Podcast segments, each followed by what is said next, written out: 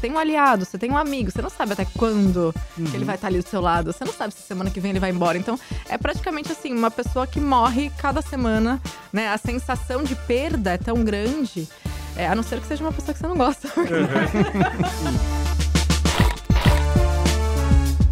você vai caindo no esquecimento. A não ser que você desponte, como algumas pessoas fizeram, como a gente tem poucos casos de pessoas que se sustentaram na mídia. Naquela época, imagina, olha só, você ia para uma festa, ser presença VIP no lançamento de uma marca, você facilmente, naquela época, ganhava, sei lá, 3 mil reais para ficar duas horinhas sorrindo. Quando eu voltei para trabalhar na TV, eu não ganhava nem isso por mês. Fala pessoal, começando mais um Baixada em Pauta. E ao meu lado tem aqui Luiz Lina. Tudo bem, Luiz? Tudo bem, Matheus. Bom dia, boa tarde, boa noite para todos que nos escutam e nos veem nas, nas plataformas. Legal. Gustavo Zanaroli também presente. Salve, Matheus. Salve, Luiz Lina. Olá, Juliana Matheus, que vai apresentar. Já, já quem mandou ele, Olha, oi. É, a gente sempre organiza quem vai, vai queimar a largada, né? Obrigado, Gustavo. E Juliana Góes, aqui, a nossa jornalista palestrante e criadora de conteúdo, que a gente recebe com muito prazer. Muito obrigado pela sua presença. Obrigada, gente, por me receberem. Uma alegria estar com vocês aqui neste momento da minha vida. Passamos aí por muita coisa nos últimos anos. Acho que a gente vai dar um paninho para manga hoje nesse programa. Legal, legal. muito bom. Juliana, assim, não tem como não passar, né?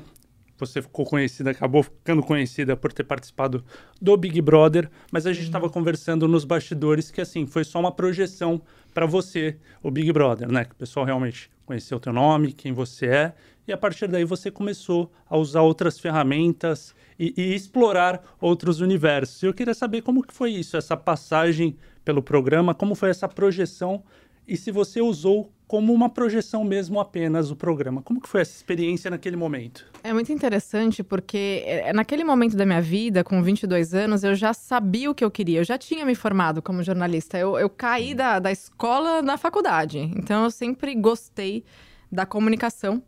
Por algum tempo eu achava que eu queria ser atriz. Aí, com o passar do tempo, eu falei, apesar de ter me formado como atriz e ter trabalhado um tempo com isso, mais nos comerciais de TV, eu falei, gente, eu acho que eu não quero passar uma vida interpretando um papel. Mas eu gosto da câmera, eu gosto da TV. E aí fiz jornalismo. Então, quando eu entrei no BBB, eu já tinha meio que assim, na minha cabeça, toda a minha rota de vida para dar certo. Ah. Criei um monte de expectativa, né? É interessante pensar que foi a minha segunda tentativa. Eu já tinha me inscrito antes Uhum. Não passei. E daí, depois do meu TCC, o ano do, do TCC, do, jornalismo, Tudo do jornalismo, eu falei, não, socorro, socorro, não vou, não tem como em passar por isso. Primeiro eu vou concluir essa etapa. Era uma questão de honra para mim. falei, não, quero terminar. E daí, beleza. No ano seguinte, eu tinha voltado de uma temporada internacional como modelo. Uhum. Mega frustrada. Tive um monte de problema. E aí, entrei no BBB. E achei que fosse resolver minha vida. Né? Porque eu falei, é uma baita oportunidade de saberem que eu sou jornalista, para poder trabalhar como repórter, apresentadora, aquela coisa toda. E foi muito legal a minha estada no programa, porque é, é um teste diário. Assim, eu não sei se vocês acompanham, mas Acompanho. pensa passar por aquelas provas e pela inconstância, porque você não sabe, você tem um aliado, você tem um amigo, você não sabe até quando uhum. que ele uhum. vai estar ali do seu lado, você não sabe se semana que vem ele vai embora. Então, é praticamente assim, uma pessoa que morre cada semana, né? A sensação de perda é tão grande, é, a não ser que seja uma pessoa que você não gosta. Uhum. Aí são pequenas vitórias, mas em geral, é, é muito louco como a gente cria laços, é muito forte, é muito intenso. E às vezes aqui, para quem assiste fora, fala, tá todo mundo doido, né? Parece que é amizade profunda pro resto da vida, as pessoas se amam loucamente e brigam loucamente porque a gente fica a intensidade flor mesmo, da né? pele. Né? É uma intensidade que eu não conhecia. E daí, beleza, fiquei 63 dias confinada, curti muito, curti muito, eu amei, amei. E quando eu saí, foi muito interessante, porque eu tive muitas portas abertas e eu aproveitei pra caramba. Então, eu viajei o Brasil todo, trabalhei, ainda trabalhava como modelo, então me uhum. abriu muitas portas, muito catálogo comercial, embaixadora das marcas, e pinta cabelo, e ah, aquela coisa toda. Só que não vinha o que eu queria, que era uma oportunidade de trabalhar como jornalista. Entendi. E aí o tempo foi passando. Aí o tempo foi passando. E o tempo foi passando. E eu fui ficando cada vez mais frustrada. Até que um dia, tudo que eu via, é, as portas que se abriam, não eram em direção ao que eu queria. E eu fico muito feliz por uma menina imatura de 22 anos ter conseguido dizer: tá bom, acho que já deu. E eu tenho muito orgulho da nossa cidade, sabe? Eu, eu moro em Santos, eu nasci em Santos. E naquele momento, quando eu vi essas portas que estão se abrindo para mim, não estão me levando para onde eu quero, eu vou voltar para minha cidade e eu vou bater na porta da TV local e eu vou começar a trabalhar por lá. Nem que eu que eu regrida, né? É uma ilusão regredir, mas nem que eu dê uns passos para trás para uhum. recalcular essa rota e realmente me encaminhar para minha área, porque o tempo está passando. Você é uma carinha que ficou conhecida, mas que vai cair no esquecimento. Então você tinha uma consciência ali de que o tempo era curto. Totalmente. Você estava numa janela ali, numa oportunidade que logo começasse um outro programa ia cair no esquecimento. E assim, gente, eu não sei se é pelo fato de ter trabalhado como modelo e às vezes você tá ali no horário nobre, numa campanha de uma baita marca, e aí todo mundo comenta. Dali a um mês ninguém sabe mais. Uhum. Então eu já tinha tido uma experiência, experiência efêmera enquanto trabalhava com moda. No jornalismo, a gente sabe o quanto existem notícias efêmeras e tem como você ser um ser efêmero na TV. Uhum. Então, partindo desse princípio, eu falei: não, eu preciso construir meu futuro, porque o tempo está passando, já já vem outra edição e você vai caindo no esquecimento. A não ser que você desponte, como algumas pessoas fizeram, como a gente tem poucos casos de Sim. pessoas que se sustentaram na mídia. Aí eu voltei para Santos e eu posso dizer para vocês que hoje eu entendo que foi a melhor coisa que eu fiz. Eu pude trabalhar na minha área, pude ser repórter, apresentadora, e foi lá naquele lugar de frustração novamente que eu comecei a gravar vídeo para o YouTube em, em 2009, gente. Quer dizer, começando, né? Bem no, no, no, início mesmo ali dos youtubers, né? Começando a se projetar, foi né? o começo. Eu fui... Eu garantidamente fui uma das primeiras 10 youtubers do Brasil. Eu fui uma das pioneiras na criação de conteúdo, nem existia esse termo, né, naquela época. Foi promovida. Não Você foi promovida. A então. palavra youtuber, uhum. né? É, então, não existia, não existia ainda. Né? ainda. Eu, eu queria pegar esse gancho, desculpa, Juliana, até para depois a gente fazer outros assuntos. Hum. Você fez o Big Brother em 2008. Sim. Uma época ainda que a TV predominava. A gente não tinha rede social, a gente tinha um Orkut naquela época. Muito pouco, né? Não era é. algo bem popular, era é. algo bem pequeno, né? De Sim. nichos. Você é de uma geração como eu e o Matheus, que acompanhou esse crescimento do, por exemplo, ICQ, Mirk, MSN. Saindo do Big Brother, eu imagino que a cabeça deve dar uma pirada, óbvio, porque o Brasil naquele momento te via de fato, não disputava com outras, é, outras redes sociais, outras plataformas. E, e aí você tem esse insight que você falou de ir pro YouTube. Algo que é totalmente conhecido, até menor que o Orkut naquela época. E aí, você já esperava esse retorno que você teve? Olha, não. É... E eu fui muito sem expectativa. Eu, eu vejo que eu não, apesar de ter tido muitas portas abertas, hum, de alguma maneira eu não, não me deslumbrei por aquilo, talvez por ter plena noção e consciência de que poderia acabar. Então não me apeguei ao holofote eu usei ao máximo. Financeiramente eu fiz um ótimo trabalho, porque eu não saí de lá achando que tinha ficado rica e gastando tudo. Então eu, eu aprendi a cuidar do meu dinheiro, eu aprendi a fazer esse dinheiro render. Então foi uma época assim que eu cresci muito em maturidade mesmo e visão de futuro. Talvez por tanto medo do amanhã e de não estar tá garantida. Uhum. Não estava garantida. Era muito fácil. Naquela época, imagina, olha só, você ia para uma festa ser presença VIP no lançamento de uma marca, você facilmente, naquela época, ganhava, sei lá, 3 mil reais para ficar duas horinhas sorrindo. Sim. Quando eu voltei para trabalhar na TV, eu não ganhava nem isso por mês. Meu salário era menor que isso. Então, foi um momento em que eu me desapeguei, em que eu entendi que, que valor e preço são coisas diferentes. Quanto valia, né, eu me dar essa chance? E quando eu comecei no YouTube, eu fui muito sem expectativa, porque eu só queria, sei lá, fazer alguma coisa por mim, poder contribuir, poder ajudar, porque essa era uma grande ferida de não me sentir contribuição, de ser uma cara bonita, mas que não estava mudando nada na vida de alguém. E, e na TV eu trabalhava num programa que não era meu também. Uhum. Então eu não, não conseguia colocar o, o meu self 100% para jogo. Eu era uma pessoa contratada, uma profissional que sabia fazer entrevista e minimamente dava um bom resultado. Só que quem era a Juliana nisso tudo? Eu acredito que as pessoas, por mais que tenham assistido o programa de ponta a ponta, não, não dá oportunidade de conhecer ver- verdadeiramente alguém. Uhum. E eu falei, eu gostaria que as pessoas me conhecessem. Então foi muito nesse intuito de ajudar, mas sem expectativa nenhuma, porque na real a gente nem sabia a proporção que isso ia tomar. Mas eu vejo que foi muito genuína a minha intenção de estar lá.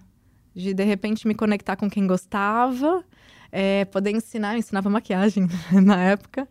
Sempre gostei, eu patinei muitos anos e na patinação a gente precisava, tinha toda uma conduta de beleza de cabelo, do jeito que puxava, do jeito que passava sombra. Então, eu sempre fui a que arrumava as amigas. E daí eu, eu ficava tão feliz, mas tão feliz de poder arrumar uma amiga e ela se sentir bonita. Me dava mais satisfação do que eu me arrumar toda e me sentir bonita. Eu ficava mais feliz em ver a pessoa realizada. E daí foi isso que eu, que eu busquei minimamente no YouTube. Eu falava, nem que seja 10 pessoas ali, mas se eu ajudar ela a se sentir melhor, eu tô fazendo algum bom papel que eu não pude fazer antes. Então, isso para mim me preencheu. Lembra que eu falei de preço e valor? Eu não ganhava nada, mas me deu um valor imenso. E daí, nesse momento, eu entendi que, beleza, então eu tenho que começar a olhar como eu posso ajudar, porque é aí que eu tô encontrando o meu valor. Tem um objetivo, né? um seguir. objetivo. Você, a, a princípio, pegou um gancho, inclusive algo que te, te trouxe, né? Te remeteu uma lembrança feliz, que era maquiar tuas amigas e começou a trabalhar com isso. É. Então foi nesse start que você foi. Gustavo, desculpa, você ia... É, pra gente já fugir do Big Brother, mas é uma curiosidade muito grande, né? 24 horas vigiada. Como é que é essa sensação? Tem hora que você esquece que tem câmera, vive a vida normalmente, ou não, tem que se policiar o tempo todo. Como é que é isso? Foram 63 dias, né? Foram. Como é que, que foi esse. Como é que era esse comportamento dentro da casa, né? Ai, gente, eu preciso fazer um recorte aqui. Eu brinquei com os meninos no começo. Eu falei, gente, mas assim, 15 anos depois é interessante porque sempre rende pauta. Mas que bom que é esquece, 15 é anos depois, 15 porque anos. se fosse tipo um ano depois ou dois anos, eu ainda tá cheio, cheio de feridas, Uhum. assim, mas tipo, ai, não quero pensar nisso. Ai, porque, sério, a gente passa por ansiedade, a gente passa por muita coisa depois. Algumas Uhum. pessoas, assim, ficam muito, que nem a gente falou aqui, ficam até perdem a cabeça, Uhum. perdem noção da realidade, né? Então, assim, eu felizmente tive uma família que me apoiou e, e em algum modo meus pés se mantiveram no chão. Mas isso daí eu acho interessante porque eu acredito que até pela neuroplasticidade do nosso cérebro, a nossa capacidade de adaptação é imensa. Então você esquece. Você esquece que tem câmera. Você esquece. Então tem vários momentos que. Eu não sei se vocês têm filhos. Mas Eu os tenho- pais tenho e mães vão entender que às vezes quando você tá muito entregue numa experiência, você esquece que você tem filhos depois de um certo tempo, porque no começo, pelo amor de Deus, né, especialmente no puerpério, coisa que vocês nunca vão passar. Mas meu Deus, tudo é o filho, você ouve o filho chorando, o filho nem tá chorando.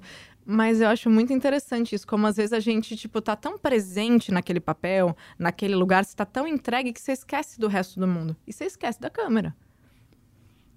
E aí que mora o perigo ou aí que mora a vitória. Porque eu acredito que seja super importante você ser transparente, ficar tentando sustentar um personagem é exaustivo e, na minha opinião, impossível.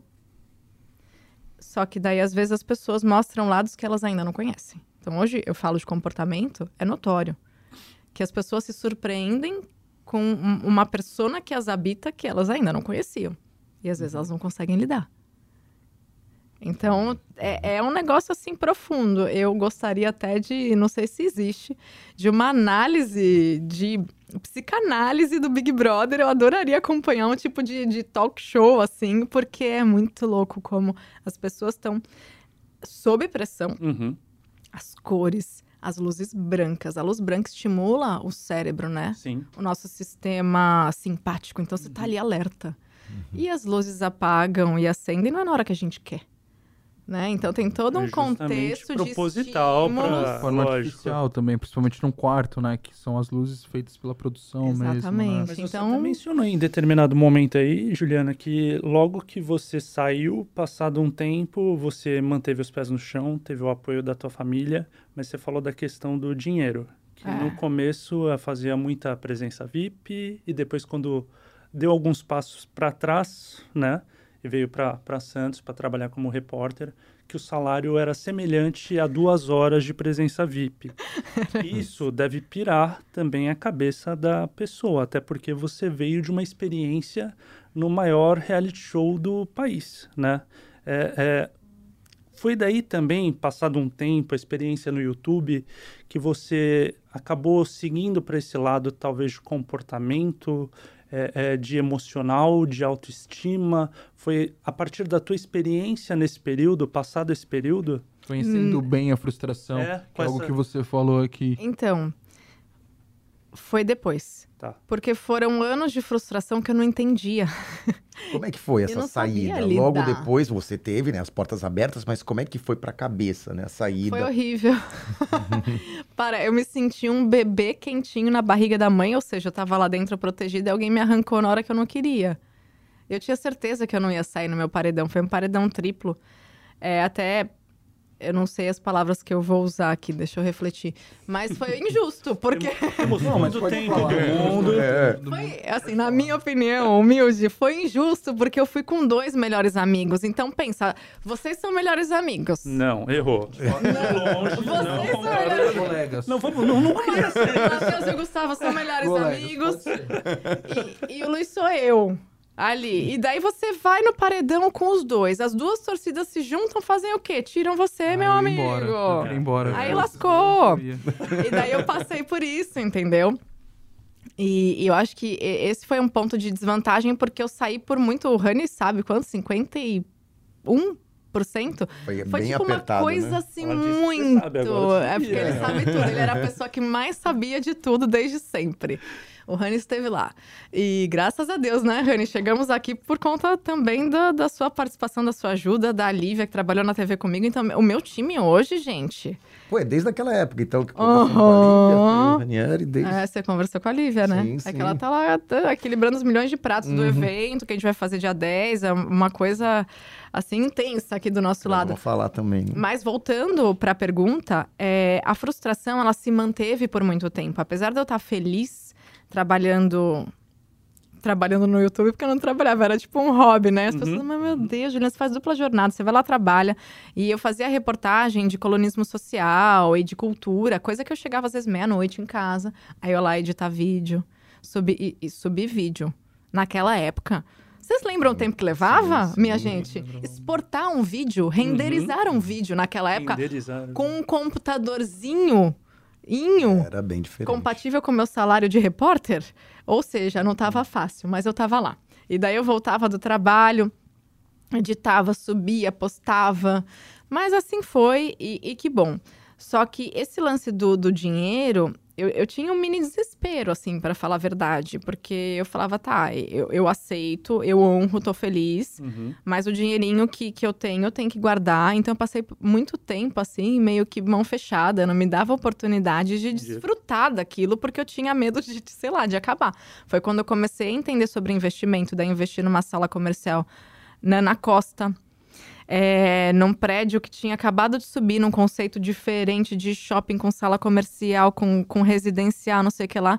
Gente, eu lembro o dia que eu comprei meu primeiro imóvel, era uma sala comercial, eu comprei para investir minha perna tremia mais que vara verde. E eu tinha o dinheiro para pagar, paguei à vista e ainda sobrou. Mas eu falava, meu Deus, já pensou? Eu torno isso um prejuízo, eu vou ter que trabalhar quantos anos como repórter para ver esse dinheiro de Caramba, novo? virou um trauma. Tipo, então eu era muito assim, bloqueada. É, mentalidade Sim, de sim, sim. escassez Sim. pura mentalidade de escassez, que é um dos assuntos que eu trabalho muito hoje nos meus cursos com as minhas alunas, porque às vezes você tá ali, poxa, tá dando certo na vida, beleza, mas você tá com uma série de bloqueios. E o lance da frustração é, foi amenizando, porque eu dei muito certo no YouTube. É, em 15, eu acho. Eu já tava com quase um milhão de inscritos. Então, realmente, o negócio é um deu muito certo. também, e eu né? já Mas comecei já tinha uma a estrada, tinha né? uma estrada. Eu comecei a ganhar dinheiro com o YouTube pouco tempo depois que eu comecei, viu? Foi interessante isso, porque eu nunca imaginei. Eu nunca, eu- assim, dava pra monetizar e eu nem sabia que dava. Quando pingou o dólar? Porque é em dólar. Meu, você acredita que veio uma MCN, assim que, assim que fala? Veio, assim, uma agência internacional que gerenciava grandes canais do YouTube fora. Eles eram de Nova York e iam criar uma sede no Brasil e pegaram os principais youtubers para fazer reunião e cuidar das nossas contas em troca de 20% da monetização. Quando veio essa proposta, eu falei, Mone o quê? Moneti o quê? Eu não sabia que isso existia. Eu passei anos sem monetizar meu canal. Era Quer dizer, quando você ridículo. começou ali, era uma coisa que não era. Você não pensava nisso, de monetizar, nada Não, disso. Eu não né? sabia que existia. Era uma satisfação mesmo, né? E daí, quando eles vieram, eles assim, a gente fez aqui um- uma projeção de que o seu canal rende mais ou menos 500 dólares por mês. Eu, oi? Eu não sabia.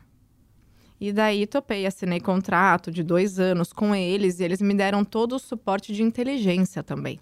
Então, eu era treinada para as melhores práticas do YouTube, SEO de título, tags e melhores práticas, horários, é, o tempo que o vídeo tem que ter, onde que vai falar se inscreve. Porque não, não tinha nada disso, né? Então aprendi a pedir, ser pedinte, né? Se inscreve, deixa seu like, aquela coisa que hoje já é jargão e virou até meme. Mas a gente foi muito bem treinada, eu e as meninas que entraram naquela época. E foi super legal, mas não trouxe os resultados prometidos. E aí, depois de um tempo, eu rompi com eles. E aí, eu descobri o que era ganhar 100% do valor. Hum, Porque eu dividia, Aí- né? E você divide com o YouTube, né? 50% é do YouTube. Sim. sim. E os outros 50% são do criador. Ou, ou seja, 20% do teu 50%. Sobrava é. 30 pra Uhum. mim, né? Mas assim, fiquei vendo. E daí, quando, nas épocas áureas do YouTube, do meu YouTube, é porque mudou muita coisa. Nossa, daí já os dígitos aumentavam. Mas eu nunca olhei só pra uma coisa. Uhum. Não dá pra você viver. Eu, né? Não, não sou os canais lá cheios de milhões de gamers que vivem disso. Mas aí você tem outras formas de monetizar o negócio, de fazer as campanhas, as publicidades e por aí vai, que é uma coisa que a gente também sempre olhou. E foi, de fato, a maneira como eu consegui sustentar minha empresa ao longo de muitos anos. E é isso que eu ia falar, porque no começo do próprio YouTube, os- a publicidade não tava lá.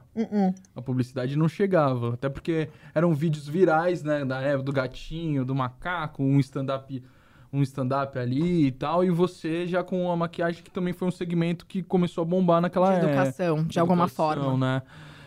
E aí, como você atraía, explicava para os publicitários, olha, gente, tem gente vendo, como, como você fazia isso?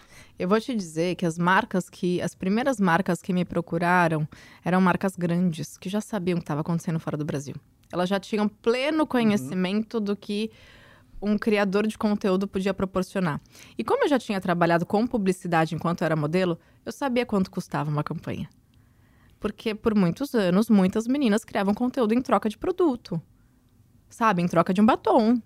E eu, eu minimamente entendia que, poxa, uma campanha da TV, quando eu era a principal de um comercial, eu ganhava tanto por tanto tempo, então eu fazia meio que uma conta parecida. Uhum. Então as empresas vinham e, e deixavam meio solto. Ai, a gente quer trabalhar com você, acho que para jogar no verde, né?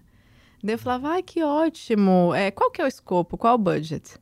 Então eu já sabia perguntar se tinha uma verba envolvida. Então eu, eu acredito que eu tenha saído muito na frente porque eu já conhecia um pouquinho, um pouquinho esse mercado, mas era uma ignorante para outras coisas como a monetização, né? Uhum. Então vinham empresas grandes que já sabiam o poder desse jogo. Porque articular com empresas menores era mais complexo para fazer entender. A gente não tinha analíticos, né? Como mostrar métricas e vender, né, os resultados era muito mais complexo. Mas era fácil de trabalhar com as empresas maiores e, e elas dão menos dor de cabeça geralmente porque não tem tem, tem expectativas mais reais, né? Uhum. Porque, poxa, pensa, eu, se eu fosse uma pequena empreendedora, colocar, investir dois mil reais num, num criador de conteúdo. Claro. Poxa, é muito pra A mim. um É muito sim. mim. Então, até entendo. E às vezes eu preciso explicar quando vem E não é que eu não quero trabalhar, mas é que eu entendo que é muito para a pessoa e talvez eu não traga é, não, resultado o esperado, resultado, né? porque ela vai querer tipo, do- receber o, o dobro dessa verba investida em vendas e tal. Então, muitas vezes eu acabo ajudando e falo, não, é, manda lá para a caixa postal que eu faço, sabe, na parceria, especialmente negócios de mulheres, empreendedorismo feminino e materno. Eu acabo fazendo muita coisinha assim para ajudar mesmo, porque eu sei que para aquela em- em- empreendedora é, é sem noção investir o que uma marca pode pagar 10 vezes aquele valor e mais, ou mais, né? Então é, é entender quem é quem nesse jogo e de início eu já, já saquei isso e daí eu, eu sabia para quem, de quem cobrar. Uhum. Fiz muita parceria, ganhei batom também, tá, gente? Não me excluo de- desse lance. é, é, mas, assim, eu sabia de quem cobrar, porque as, as marcas têm verbas milionárias para campanha, né? Gustavo? Não, eu queria falar também da, do teu, da tua experiência como repórter, né? Aquela que você fala da frustração, voltando para Santos, você foi trabalhar com colunismo, né? Como é que foi, né, essa experiência? É, Olha. é assim, né? Porque foi a primeira experiência como repórter mesmo, né? Ai, gente, levou tempo pra galera me respeitar. É mesmo, foi... Teve muita dificuldade? Na, na área você diz um isso? preconceito dentro da área, por você É. ser mais BBB. É. É. É. Tem muito. E por ser mulher, por ser jovem, até por ser bonita. Então, é, é sempre assim, ela tá lá porque ela é bonita, ela tá lá porque ela é ex-BBB, ela tá lá porque ela é jovem, Nunca... ela tá lá... E, cara, assim, demora para as pessoas entenderem que você tem um repertório, que você tem um valor, que você entrega. Então, eu, eu assim como muitas mulheres em muitas áreas, eu tive que trabalhar, quem sabe, dez vezes mais duro com todo o meu repertório e aprender e me aprimorar e estudar para me provar. E isso era exaustivo. Mas eu não me arrependo. Eu entendo que é a realidade de muitas mulheres ainda. Né? O, o negócio tá mudando? Tá mudando, mas ainda vai levar muitos anos pra gente ter uma mínima equidade em espaço, em salário, em, em até respeito mesmo, né? Então, eu, dentro do, de onde eu trabalhava, eu fui muito bem recebida. Muito respeitada, muito bem acolhida. Mas eu percebo que quando ia para um evento grande, por exemplo, Glória Maria veio para Santos entregar um prêmio. Uhum. Eu pude entrevistar ela. E outros veículos não. Isso dá briga. Por que ela? Por que ela que tá, acabou de chegar aqui? Acabou de ser repórter, nasceu ontem. Sabe assim? E eu fiz uma baita entrevista, eu tenho o maior orgulho. E... Mas eu tive que me provar muito. Quer dizer, é, sofreu com esse meio mesmo que acaba sendo muito corporativo, muito... É, e não é só esse. Tem, assim, isso em muitos, muitos nichos e muitos lugares. E às vezes as mulheres que estão comigo vão entender. É, mas, meu, não deixem de batalhar de alguma maneira. Se tiver que se provar, se prove. Mas, acima de tudo, se valide. Porque nem sempre o mundo vai validar a gente. O mundo vai mais questionar do que te aplaudir. Mas que a gente internamente saiba que a gente está fazendo o nosso melhor. E que a gente perceba que poxa, eu tenho valor, eu trabalho bem, eu sou competente, eu sou inteligente, eu estou me atualizando, eu estou melhorando. Então, saber reconhecer o próprio valor é um movimento urgente, necessário e essencial para todas as pessoas, especialmente para as mulheres que estão numa constante autocobrança, num constante julgamento, autocrítica. É muito mais comum, né, essa essa sabotadora interior que nos habita tentar engolir a gente, mas a gente tem que ser mais forte que ela. Juliana, só pra pegar esse gancho que você tá falando, enquanto isso tudo acontecia com você, você também era empresária, você também era repórter. Quando foi que você viu a mulher que você é e que você podia ser bem mais do que você era naquela época? Não faço a mínima ideia, mas eu sei que foi depois de muita terapia. Você teve muita Precisou, teve que- precisou. Precisou. E daí eu vou fechar a sua pergunta. Nem lembro mais, tô brincando. Era da... É porque o papo... Tá bom o papo, a gente vai Ah, o papo longe. vai é fluindo, né? é isso aí, De quando entrou o comportamento, né? Uhum. É, depois de uns anos que tava dando tu- tudo estava dando muito certo, é, eu senti que voltou um vazio. Uhum. E daí você fala, meu, não é possível. Poxa, eu tô bem. Finalmente eu estou ganhando bem de novo. tenho oportunidades, trabalho com marcas que eu gosto, que eu acredito, porque daí eu comecei a entender que eu não podia me associar a qualquer marca, tinha que fazer sentido para mim, para minha audiência, tinha que ser uma coisa verdadeira. E eu sempre me perguntava assim: beleza, estão me pagando para falar deste copo. Se ele custasse X e se eu tivesse que comprar, seria ele que eu compraria? Seria, seria ele que eu usaria? Porque daí eu validava esse movimento de fazer sentido. Porque às vezes vinham umas coisas exorbitantes que você falava, meu Deus, que oportunidade, é, mas. Tudo cara, a qualquer custo, né? Não, tem que ter cuidado. E daí eu, eu precisei, assim, realmente, às vezes, puxar o freio e aceitar algumas coisas e falar, aceitar que eu digo é agradecer. Falar, não, obrigada, mas, né, acho que não vai fazer muito sentido. Uhum. Meu, suar com sudorese, porque você não sabe quando vem uma boa campanha. Você não tem garantias do amanhã e, e, cada vez menos as marcas hoje em dia trabalham com contratos longos, viu? Antigamente tinha contrato de um ano, você tinha um ano ali, tipo, garantido, garantido, você tinha uma previsibilidade, cada vez menos. E daí, esse lance da, do vazio que voltou foi num momento muito bom. Eu tava com quase um milhão de inscritos no YouTube, poucas pessoas tinham. E tinha já dado certo. Eu tava num relacionamento saudável, tava. tinha casado ou ia casar, agora eu não recordo. E eu sentia que a conta não tava fechando e eu não conseguia entender por quê. Daí eu comecei a fazer uns cursos. Curso de PNL, Programação Neurolinguística. Daí eu comecei a fazer terapia com psicóloga. E, e, eu fui tentando entender. E eu percebi que nesse tempo todo, eu acho que eu devo ter feito tanta força para me provar que eu esqueci quem eu era. E eu não tinha essa noção do meu valor, porque parece que nunca estava suficiente. Uhum. Muito síndrome da impostora, isso, sabe? E, e daí foi nessa nesse lance de me entender, me reencontrar, me descobrir, saber o que eu gosto, quem eu sou. Eu tava meio cansada de tanta maquiagem, de, de tanta coisa superficial. Eu adoro maquiagem, adoro moda, adoro. Mas era uma coisa que consumia todo o meu escopo de conteúdo. Todas as minhas pautas eram sobre aquilo. Eu falava, meu, por que, que eu não tô conseguindo me consertar por dentro? E aí foi estudando o comportamento que eu comecei a falar sobre isso. Porque eu comecei a falar sobre as feridas. Porque durante muito tempo, o meu conteúdo era uma curadoria perfeita de tudo que era perfeito. Quando você começou a enxergar, né, o seu, o que você estava sofrendo.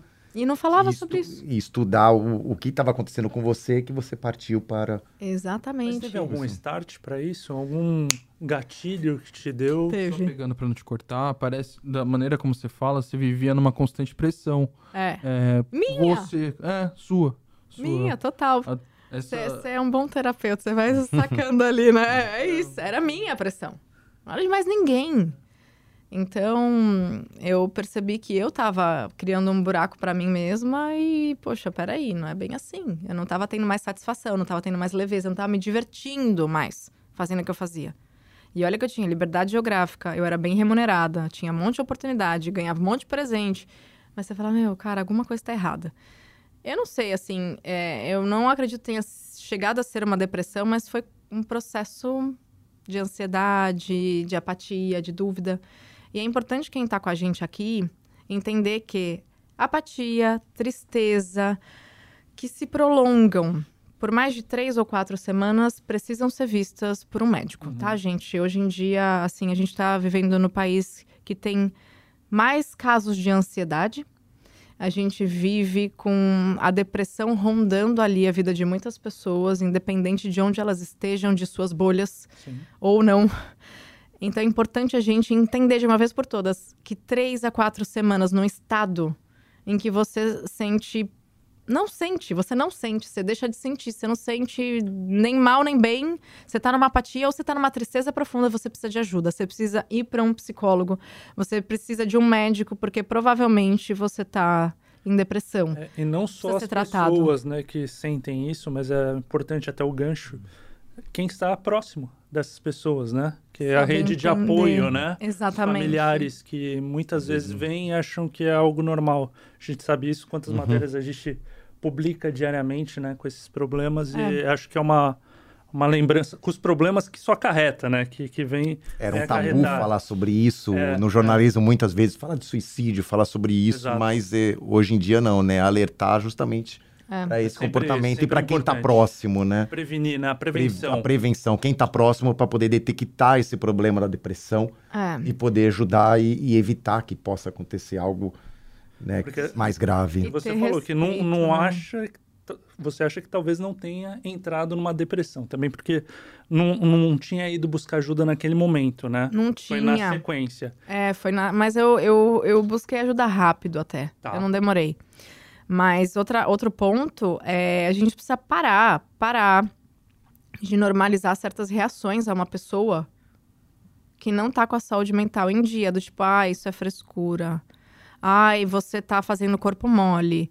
Ai, levanta pra vida. Eu ouço tanto mães que estão no puerpério, muitas vezes com baby blues, com depressão pós-parto, falando: ah, você não queria tanto um bebê? Fica feliz. Gente, isso é um desrespeito, é uma baita invasão. Não dá mais pra gente normalizar uhum. esse tipo de coisa.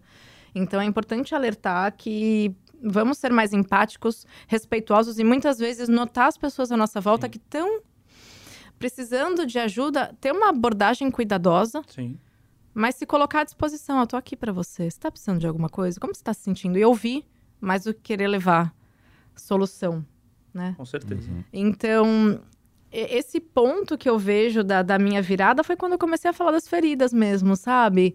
E, e comecei a mostrar um pouco de bastidores, de vida real. Ó, vocês estão vendo meu palco, a vida tá ganha, parece, né? Tudo perfeito e não tá, não tô bem.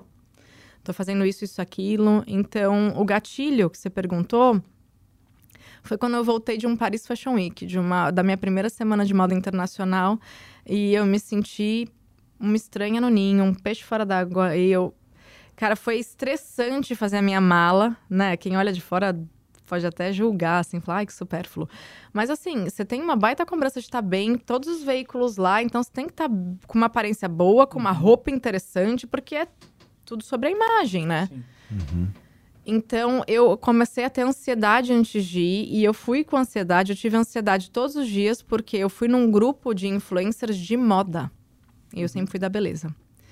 E eu sabia que elas tinham, já eram mulheres que se vestiam com grifes internacionais, e eu nunca liguei muito para isso. Então era uma baita pressão estar naquele grupo. Elas eram super legais, meu, e assim, algumas são minhas amigas até hoje. Não por isso. Mas eu me coloquei de novo uma pressão absurda de querer cumprir lá um papel, de estar aos pés, né, delas, de estar de igual para igual e tarará. E eu voltei tão cansada, tão exausta. Eu, eu, eu não, assim, desfrutei, eu não me diverti. Eu lembro que um dos dias mais felizes para mim na viagem foi um dia que eu calcei um tênis, uma calça jeans, e eu fui andar na Champs-Élysées tomar um sorvete. Entendeu? Porque no dia que eu tinha livrou, né? desfile, né? primeira fila do não sei o quê, eu, cara, eu, minha mão suava, a mão gelada, era mó frio e eu suava, eu ficava passando mal. Aí eu falei, eu acho que eu não, não sei, não tô pertencendo a esse mundo. E, e realmente foi um gatilho absurdo ali. Você, você precisa rever.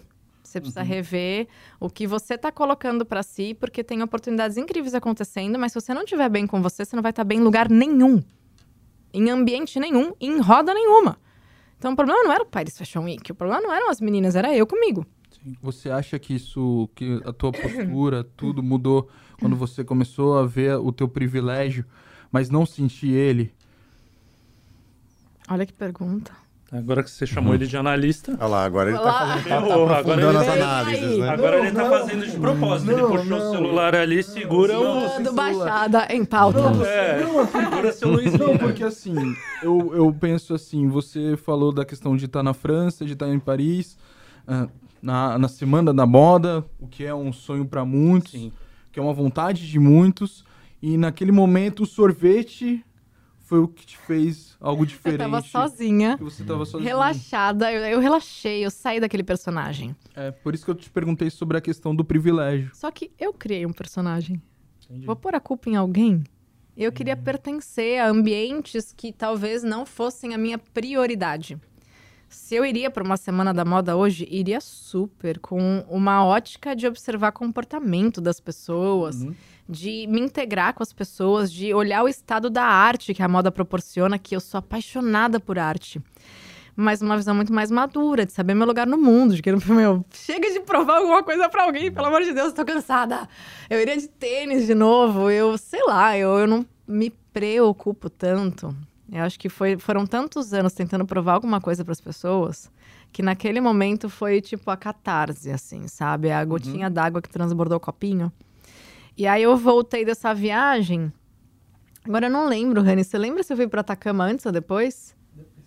Foi depois. E, e daí eu fui pro deserto do Atacama nesse mesmo ano e eu escalei meu primeiro vulcão. E, gente, para você fazer montanhismo minimamente, eu não ia pra base camp, eu não ia acampar, não ia ficar, era só subir e descer. Uhum. E numa altitude em que o ar é rarefeito, então, assim, pra você respirar normal, você tá, tipo, morrendo. 5.634 é. metros foi onde eu cheguei. Eu não conseguiria. Eu não consegui. Eu, eu não consegui. Chegou, tentou, Matheus? Tentei, fui lá pro Peru. Descobri que tava com Covid, aí agravou. Ah, não, aí, aí, também aí amigo... ficou pior a coisa. Descobri né? depois, né? Nossa. Eu subi, fui subir 5 mil metros com Covid. Você já começou o teu texto. Mal. Passei mal? Passou muito mal. Deitei no chão. Você achou que tava morrendo. de cavalo. Nossa, meu. A cavalo. Mais uma experiência. Caraca, né? que doideira. É, é. Então você, é, você tá falando, é difícil. Você foi tentar fazer isso com Covid no começo da viagem não, ou foi no final da no viagem? No meio da viagem. No meio não da viagem. Ainda eu não sabia, eu achei que fosse um efeito da altitude, né? Tô aqui a tantos mil metros de altitude, não, ar efeito não, já tava com tudo, era o combo. Tá Olha é. só que doideira. Não, porque você tem incrível. que se experiência boa, né? aclimatizar, né? Eu fiz no final sim, sim. E, e mesmo assim foi super desafiador. E aí eu lembro que eu levei uma mochilinha porque lá em cima era zero grau e lá embaixo, sei lá. Então eu tinha que levar as camadas. E aí eu levei uma barrinha de chocolate, uma garrafinha de água. Aquilo parecia que pesava 30 quilos. Porque, cara, você já não tem oxigênio, você tá ali lutando. Uhum. E eu lembro que foi o contraste perfeito das minhas experiências, que eu levei uma mala gigante para Paris e me senti tão péssima. E no Atacama eu não tinha nada além do que o necessário. Estava de cara lavada, meu nariz quase sangrando. E eu me senti a pessoa mais poderosa do mundo. Aí nesse dia eu falei: Ok, Juliana, acho que você está precisando rever seus conceitos. E você vai se sentir bem em outros ambientes, procure se desafiar e, e repensar suas escolhas agora e se trata, porque olha onde você chegou. Então foi um contraste tão gigante. Uhum. E eu viajei com amigas que eram super desapegadas, amigas que, meu, repetiram, lavavam a roupa no banheiro, assim, levaram uma malinha de bordo e tá tudo bem. E eu pensando no look do dia. então, assim, eu dei um nó na minha cabeça isso tudo, experiências tão contrastantes em períodos tão próximos. Sim. Mas foi super importante, viu? Para me ver em dois cenários e falar, cara. E a questão da, das palestras? Como, onde é. entra? Nesse Falar isso, né? O Matheus, quando apresentou, falou jornalista, ah. palestrante, né? Como, como começa isso e o que hoje, para explicar para as pessoas, o que, que você está fazendo hoje, Juliana? Olha, gente, eu continuo fazendo a mesma coisa, a mesma coisa há anos, só que diferente. Então eu tenho noção do meu valor, não fico gastando energia para provar alguma coisa para alguém. Continuo sim buscando ajudar. Então hoje, basicamente, um, o meu carro-chefe de conteúdo é autoconhecimento, focado em gestão emocional, desenvolvimento pessoal. Então, leva um pouco dessas ferramentas aí de tantos anos para as pessoas. Tem meu podcast, tem meus conteúdos diários nas redes sociais, tem os meus cursos, tenho dois cursos hoje em dia, Sete Chaves da Prosperidade, trabalha muito mentalidade, crenças limitantes, emocional e poder da atração e o Liberdade de Ser, que é uma jornada de autoconhecimento mais profunda, que tem aula comigo, momentos de mentoria. Então, são duas jornadas super especiais que, querendo ou não, fortalecem também o lado de palestrante. Mas eu já vou explicar por que e como. É, esse ano eu tô me aventurando e fazendo meu primeiro, minha primeira imersão presencial aqui em Santos. Eu falei, gente, não podia ser em outro lugar do mundo. Agora, dia 10 de junho, e eu falei, vai ser em Santos, para 500 pessoas. Então eu vou subir no palco com grandes nomes dessa área que eu tanto acredito, que é da saúde mental, da alta performance. Então vai Júlio, Júlio Pereira e Miriam Pereira, que são meus grandes mentores de PNL. Joel Jota uhum. e Larissa Cieslak, a Lalas, a mulher dele. Então cada um falando sobre o que mais entende. E o lado palestrante vai acontecer no Experience, só que de um jeito diferente. Eu entendi que nas minhas palestras eu não preciso ficar. Às vezes eu desço do palco, faço uma intervenção de bate-pronto, dou um exercício. Eu, eu, gosto de interagir com as pessoas, né? Então, hoje em dia eu dou palestras em muitos lugares, mas foi em 2019 que eu fiz o meu primeiro TEDx, né? E fazer participar de um TED como sendo um movimento mundial de ideias, né? O, o slogan deles é ideias que merecem ser compartilhadas, né? É, é uma honra. Então, eu participei em 2019 e eu falei, cara, é isso. E aí lá eu não sabia muito bem como fazer.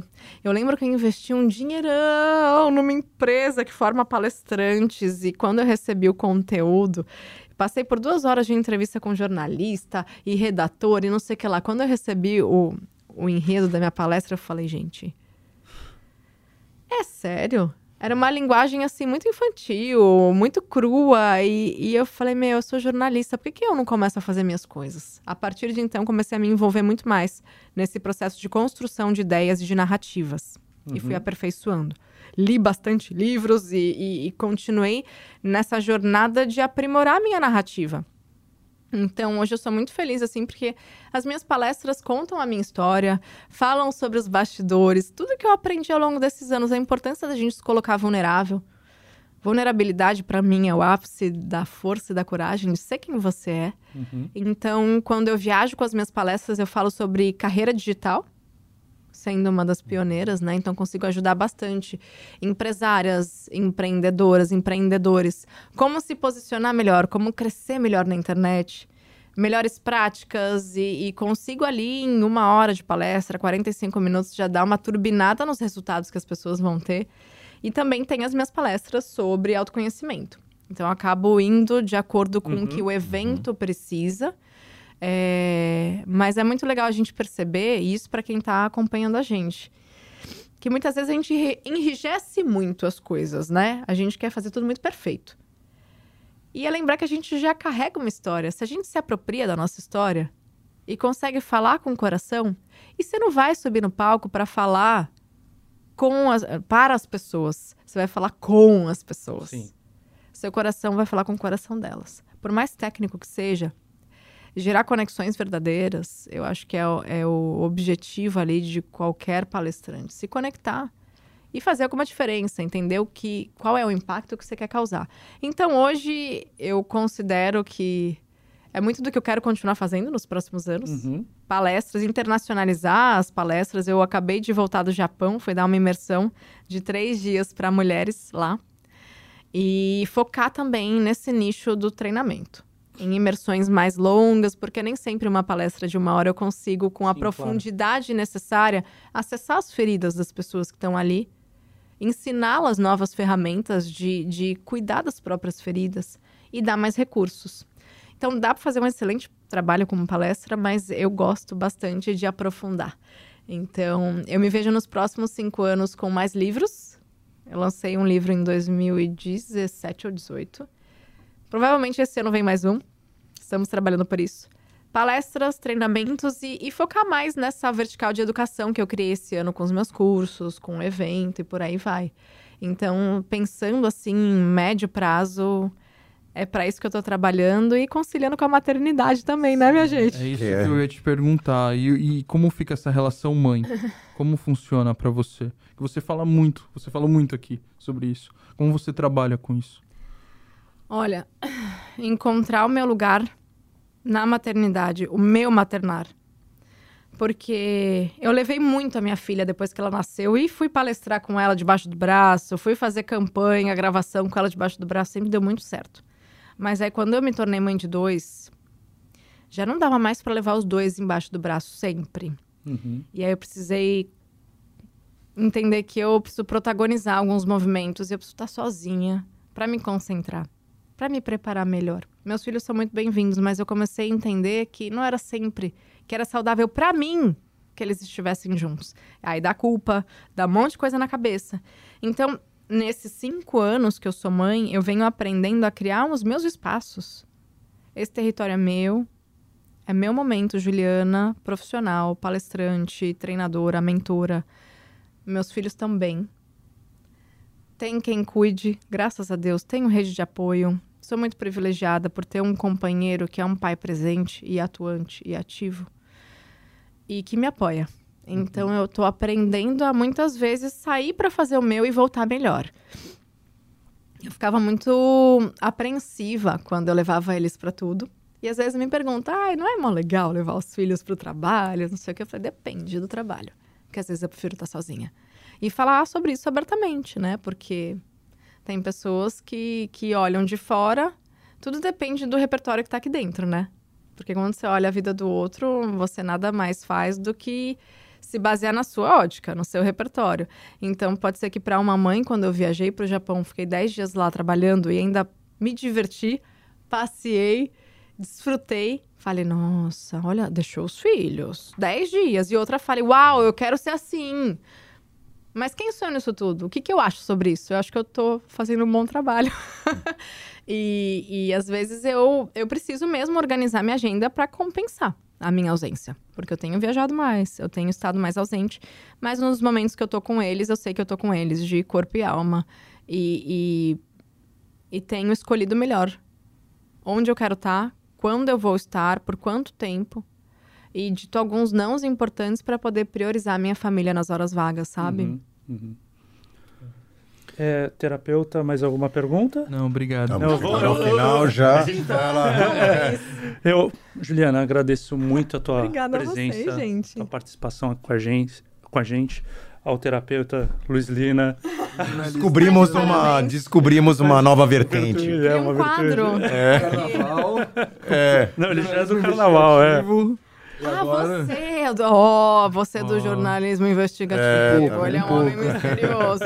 não, pior que não. Tem três câmeras. É, não tem. Mas é isso. Obrigado, Juliana. Obrigado, Matheus. Obrigado, Luiz. Gustavo. Valeu, Gustavo também. Obrigado, Matheus, Luiz, Juliana. Muito obrigado. Obrigada, viu? Muito bom. Turma. Passou rápido. Uma alegria estar com vocês. Espero que tenha sido proveitoso o nosso papo. Dá, dá uns panos pra manga aí. Então, quando precisar, eu venho. É, sucesso ao programa, ao podcast, nós. a carreira de vocês. Muito obrigado. Colegas de profissão, não é Sim, é mesmo? Com certeza. Que alegria. Muito sucesso. E para vocês que estiveram com a gente, compartilha aí com quem vai gostar dessa conversa ou eu sendo criadora de conteúdo para vocês? Olha, já ajuda a gente aqui, né? Ajuda muito. Olha só, Baixada em Pauta, pode ir pro mundo. Baixada em Pauta não precisa ficar na Baixada. Mande para a sua família, para os seus amigos, faça essa mensagem chegar mais longe, prestigie uhum. o trabalho desses rapazes aqui Ai, okay. muito obrigado. Olha, obrigado. Coloca na cara do Matheus, por favor. Foi maravilhosa. Curte, deixa o seu like. Eu tô ao lado de um terapeuta, a pessoa que tá encerrando o programa, tá ótimo. Ah, tá bom. Não mais nada, só tomar meu café e acabou. Não precisamos nem pedir pra curtir, pra é. seguir, nada disso. No, no Facebook é. do G1 Santos, acompanhar também na TV Tribuna, em todas as plataformas de áudio que a gente vai estar tá lá. Muito obrigado pela participação Valeu. de todos. Obrigado. Até. Obrigado, pessoal. Tchau. Até semana que vem.